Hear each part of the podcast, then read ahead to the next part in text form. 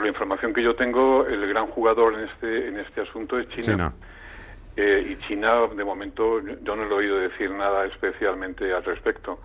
Mm, los americanos dicen que, que, este misil de Corea no llega a Estados Unidos, que es una babuconada. Eh, no lo sé. Eh, efectivamente es un factor de riesgo que tenemos ahí, pero hay más sitios donde tenemos factores de riesgo geopolítico, no solamente es Corea. ¿Usted cree que vamos a tener un verano tranquilo? Eh, espero que sí, pero la bola de cristal no la tengo. No, no honestamente no creo que, la, sangre llegue al río, no, no lo creo.